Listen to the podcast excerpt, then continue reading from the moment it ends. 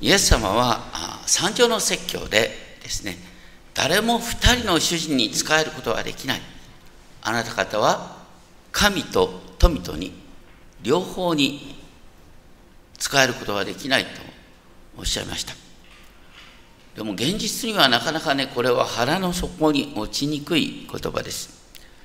旧約聖書で意味する祝福っていうのは例えば家族が増えること富と力が与えられることを意味しそれを求めることはどうして悪いのかと思います。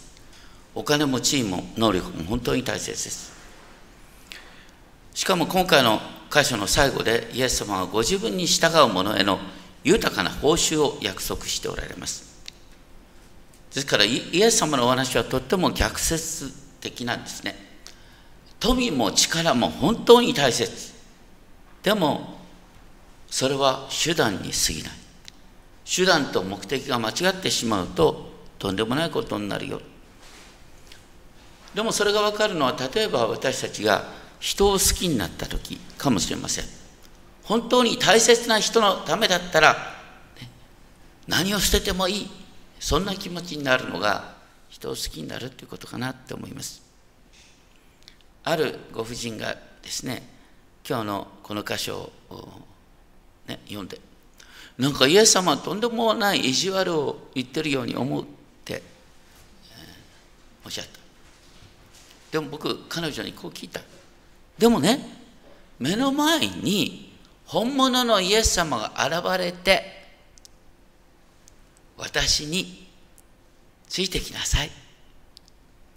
全部捨てて私についてきなさいって本物のイエス様が言ったらどうするって言った。もちろん私は従いますって言いました。そうじゃないでしょうか。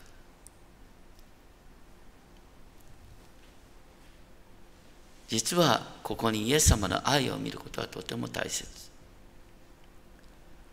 この金持ちの青年はルカの役によってはですね議員であった最高議会の議員であったっていう解釈もできる。とにかくお金も地位も権力も持っている。でも救いの確信がなかった。先生先生永遠の命を持つためにはどんな良いことをすればいいんでしょうって必死に聞きました。それに対してイエス様はなぜ良いことについて私に尋ねるのか。良い方はお一人です。命に入ることを望むなら戒めを守りなさいなかなかピンとこないかなと思いますが普通のユダヤ人だったらこれでピンとくるんですよ。ね。彼もピンときた違う。違いない。良い方はお一人だけです。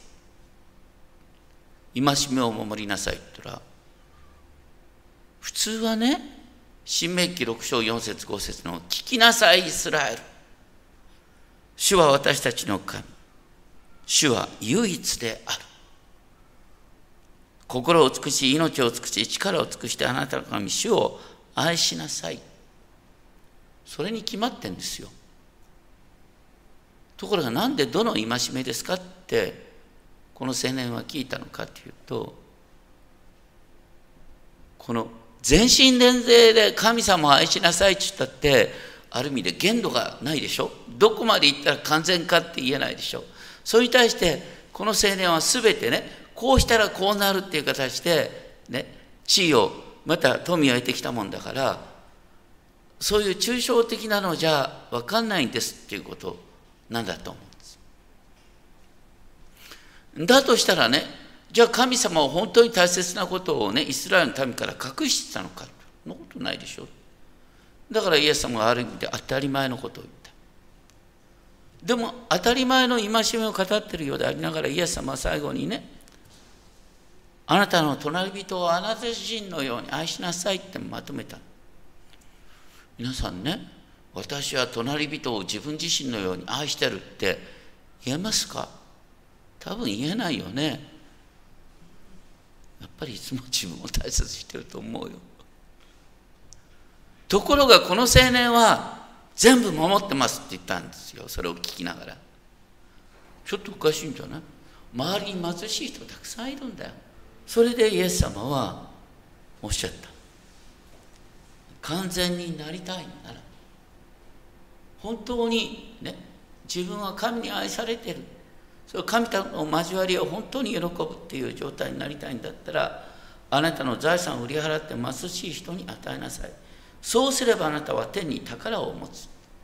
天に宝を持つってあの天国貯金ができるって話じゃないんだよ。天に宝を持つってことは神様との関係本当に喜べるようになるよってことを言ってるんです天に宝これまさに永遠の命じゃないですか。あなたにとっては永遠の命に入るってことはあなたの財産が邪魔になってるように思うということをイエス様おっしゃった。ところが彼は従えなかった。だけどさあのマタイだってねあのペテロだってヨハネだってさみんな従えたんだよ。どうして従えなかったかというと彼は失うものが多すぎるから。だからマザー・テレサはこう言いました、ね、富っていうのは悪ではなく不幸だお金を手にしすぎるとね。気前の良さをなくしてしまう。心を閉ざして窒息させてしまう、ね、自分に寄ってくる人はひょっとしたら私の金が目当てじゃないかなんてさもしい心になっちゃう。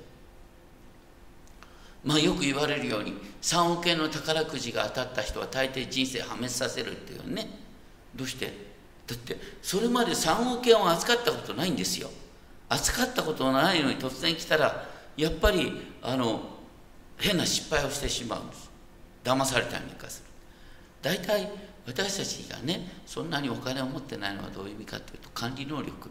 管理能力に見合ってですね適当な適度なお金しかないんです。ぱり適度な貧しさっていうのは結構大切なんですイスラエルの民は全ての必要が満たされた途端偶像礼拝に走りました。ですからねいつも「あ神様大変です」って思うぐらいがちょうどいいかもしれない。そこでイエスは弟子たちに言われた23節、あのなんか冷たい言い方をしたように感じるかもしれない。そうじゃないんですね。マルコによるとイエスは周囲を見合わせて弟子たちに言われた。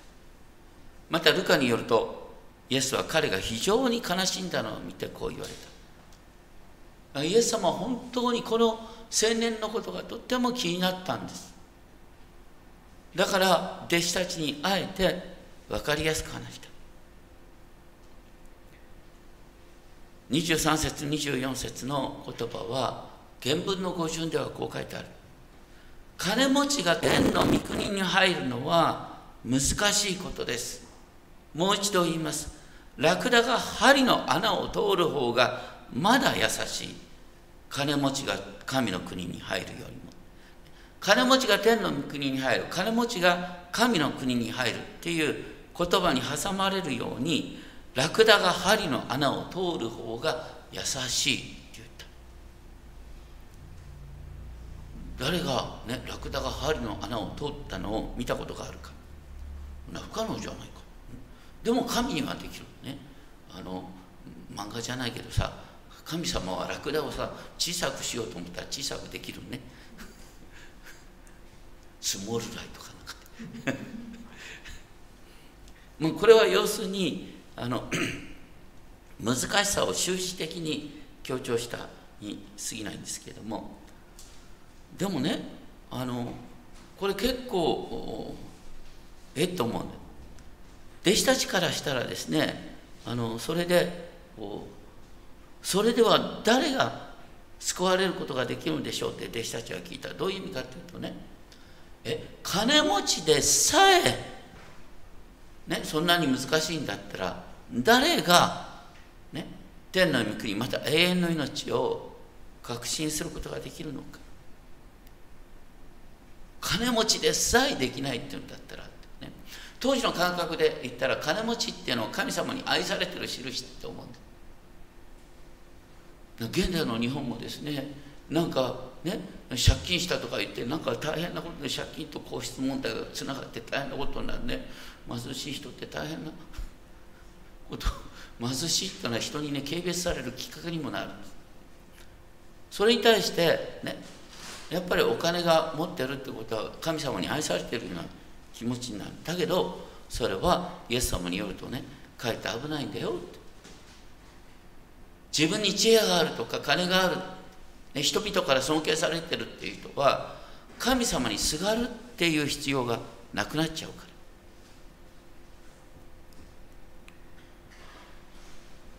ですからねイエス様が神にはどんなこともできる。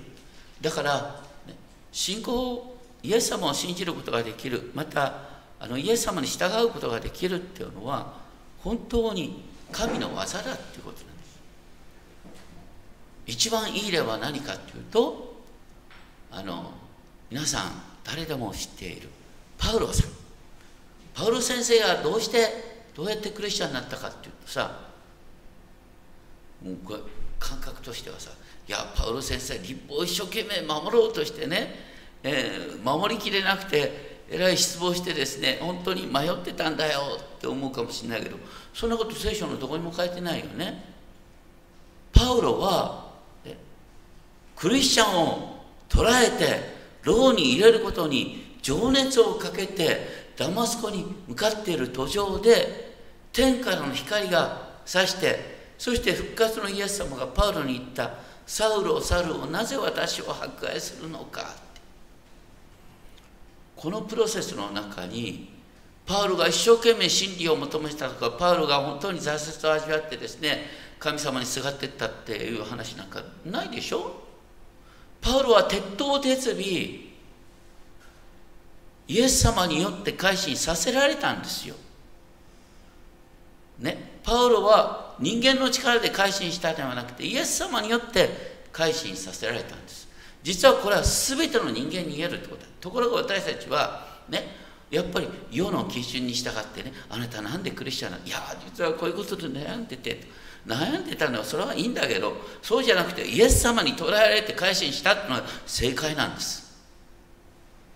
いちいちですねどんな葛藤を味わわせたかって言わなくたっていいんだよ。イエス様の言葉がなんか私にどんどん響いてきて従わざるを得ない気持ちになった。これが一番正しい答えです。ところがそれを私たちはね心の作用とか自分がどれだけね真剣に真理を持ってるの悩んでたかそういう話にすり替えるんだよ。それは人間の技でしょ。そうじゃない、ね、イエス様に従いたいって思うのは鉄頭鉄尾神の御業なんだってじゃあその時にそれ全てを捨ててでもですねイエス様に従いたいと思うのはどういうことかっていうとこれ一番恋愛に似てるんだよね。本当に、ね、若い時に誰かを好きになって本当にこの人と結婚したいって思ったその時に多くの人が持つ際はね何を捨ててでもこの人と一緒になりたいって思う。今日後で歌をですねアニー・ローリー。アニー・ローリーのメロディーで、ね、歌うのは「全てを捨ててイエス様に従う」っていう曲なんですけどももともとはねあの違った賛美歌がつながったんです。もともと恋の歌それとももう一方は献身を促す歌だったんですけどもこの献身を促す歌がですねアニー・ローリーのメロディーに合わすとぴったりくる。どうしてかっていうとアニー・ローリーっていうのは本当にあの1600年代にスコットランドにいたですね絶世の美女なんですね。その人にダグラスっていう男の人がですね恋をしてそしてもう結婚は誓い合ったんだけど家と家がですね対立関係にあるもんだから親の許しが得らなくて結婚できなくなった。それでこのダグラスっていう人が詩人だったんですよ。それでアニローリの美しさを思い描きながらまさに聖書の画家の世界ですね。もうこんな美しいこんなあのダークブルーの瞳をしながらとか言ってねそしてアニローリとね一緒になれるんだったら全てを捨てることができる全てを捨てることができるっていうことがあの、ね、恋の歌の、ね、4番あるんだけど全てともに全てを捨てることができるっていう歌詞になってるんですよ。ね、あの誰か好きになってさあの全てを捨てたって言ったらさ「いや本当に立派な信仰だね」って言うかよ。それは当然の作用なんです。実はね信仰っていうのはあの恋愛に似てる。それをキルケゴールがこう言った。信仰者とはもちろん恋するものである。いやしかし恋する全てのものうちで最も、熱烈に恋するものでも信仰者に比べるとその感激の点では実は青二歳でしかない。何を言いたかったかっていうとキルケドキルケゴールはねあの当時の牧師がですね一生懸命いやキリスト教は正しいんだとかね、うん、教会は大切なんだっていうことを一生懸命説明する、ね、説明ばっかり僕も違って。説明ばっかりで、本当イエス様への愛が聞こえてこない。何なんだっつってあんな牧師たちはっていう話だったんですけれども本来ね本当に信仰っていうのはそういうイエス様に対する恋愛感情なんだよ。っていうことかなと思いますね。でもこの時にねペテロはこの金持ちの青年が悲しみながら去っていったのを見て面白いこと言った。ご覧ください。私たちは全てを捨ててあなたに従ってきました。それで私たちは何をいただけるんでしょうか。当に金持ちの青年に対する憐れみもあるのないのかって露骨に報酬を期待する。でもねこれ実はよくわかる話なんですよ。あのねこのあそれはマタイの18章を見るとねマタイの18章を見ると弟子たちが天の御国は一体誰が一番偉いんですかって話をしてた。どういうことかって当時がの人々が描くね神の国っていうのは、ね、死んで天国に行くって話じゃなくて神の国っていうのはこの地に実現するんですよ。イエス様が王であって新しい政権が生まれるんです。新しい政権が生まれたら弟子たちとしては当然考える誰が財務大臣になるんですか？誰が外務大臣になるんですか？って。そう大臣の座を狙うのさもしい？そうじゃないよ。だってイエス様に従うってのは当然ながら立派な国ができると思うからイエス様に従うんですよ。その時大臣の席に座についてないと自分の理想を実現できないじゃないですか。大臣の座につきたいと思うことはその人は理想を持ってるっていう意味だというふうに考えたらいい、ね、そこのとこでですね誰があの大臣の座につけるかっていうことをですね互いに語り合うっていうのは極めて自然な感情だ。だからイエス様はねあのペトロに向かって「お前なんてさもしいこと言うんだ」とはおっしゃらなかった。28節を見ると28節のこれも五順でね「私に従ってきたあなた方は」ね人の子が栄光の座につく新しい世界で十二の座につくんだって言ってるのはお前たちは大臣になるんだって言った。お前たちはね私と共にこの世界を治めるんだっておっしゃった。これは実は私たち全てに言えること。ね。あのコリントの6章で出てきますけれどもあなた方はやがて見つかりをも裁くものになるってことを知らないのか。私たちはキリストと共に王となって見つかりをも裁くんですよ。イエス様もそのことを言った。そればかりか29節。私の名のために家兄弟家族畑まで失うものはその100倍を受け。いや実はねこれはマルコの福音書を見ると面白いんだけど、ね、マルコの並行記事では今この世では100倍を受ける。後の世では永遠の命をって書いてある。この世で100倍ってピンとこないね。でもあの初代教会の姿を見ると分かる。神の家族に入ったら急に兄弟姉妹増えるんですよ皆さん。ね。私みんな兄弟姉妹で新しい家族になった。立ちどころに家族が100倍に増える。ね。それからね初代教会においてはね皆が共に財産を自分の共有にしてた。だから財産も急に100倍に増えるんですよ。財産共有してんだから。そして永遠の命っていうのは厳密に言うと死んだ後じゃなくて永遠の命は今から来たるべき世の命を持つんですけれどもでもそれが分かるのは死んだ後だよね。確かにね。そういう意味で後には永遠の命って言ってるんですけれども信仰とは何かっていうと今見えないもの今体験できないものを、ね、体験したかのように感じるっていうのが信仰。さっきの兄料理で言ったらねこの詩がとてもね人々に感動を生みですね。あの戦地に行ったねあの兵士たちなんかが本当にこの曲を喜んで歌った。人の声の歌が何で自分に響くのかって。言ってそれは本当に人の声の歌を通して自分自身も愛する人のことを思い浮かべながらね。愛する人の瞳を思い浮かべながら私はこのために命を懸けることができるんだっていう気持ちになるんです。イエス様が何で十字架の苦しみを耐えたかっていうとご自身の前における喜びのゆえにって書いてある。ヘブル書12章2節ね。前における喜びに前の喜びのゆえに苦難に耐えたって書いてあるんです。だからこれも私たちの信仰とは何かって意志の力力っていう以前に本当に来たるべき世の命が目の当たりに見えるってことが信仰の基本なんです。見えないものが見えるようになる。でもその時に気をつけなさい。先にいる多くのものが後になり後にいる多くのものが先になる、ね、当時の弟子たちの感覚で財務大臣をねの立場を得てたのは誰ですか？イスカリオテのユダが、ね、彼は財務大臣の座を保証されていたもん。ところがイエス様を裏切っちゃうよね。まさに先のものが後になっちゃった。ところか脱落しちゃったね。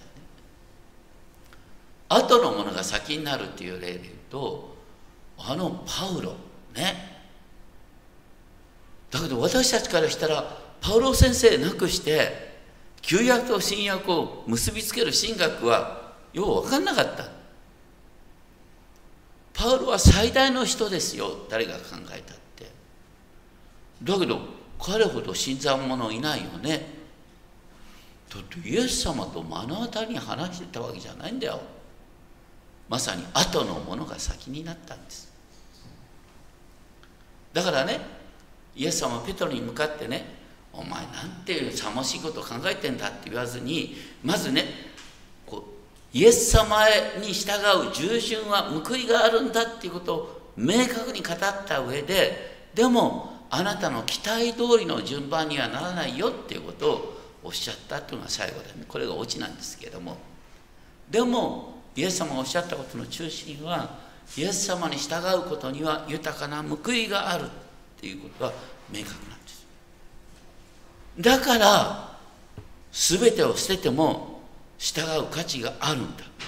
どんなに失ったって必ず得るんだから。ところが持ちすぎてる人はね失うこと自体のところで躊躇しちゃって先に進めない。これは私たちにも起こることかもしれません。イエス様に従うという段階で何か大切なものを失ってしまうっていう気持ちになることがあるかもしれない。でもそれはより豊かなものを見ることができるためなんだ。イエス様は決して冷たくこの青年を突き放したわけではない。多分ねイエス様が十字架にかかった時に本当に神の御子が世の人のために全てを捨てるってことが見えてこの金持ちの青年は後で改心したんじゃないかなって期待します。パウロのことを言ってるとは言いません。でもパウロもねイエス様のもう復活の後で出会ったでしょう。この青年も同じように十字架と復活の後で分かったんじゃないかなと思いますね。お祈りをしたいと思います。天皇お父様私たちは本当についつい目に見える富に縛られてしまってあなたにある命の豊かさを見ることができません。どうかキリストにある永遠の命の豊かさを見させてください。この世のもすべて過ぎ去ります。どうか過ぎ去るものではなくイエス様との交わりの豊かさを体験するものとさせてください。尊き主イエス・キリストの皆によってお祈りします。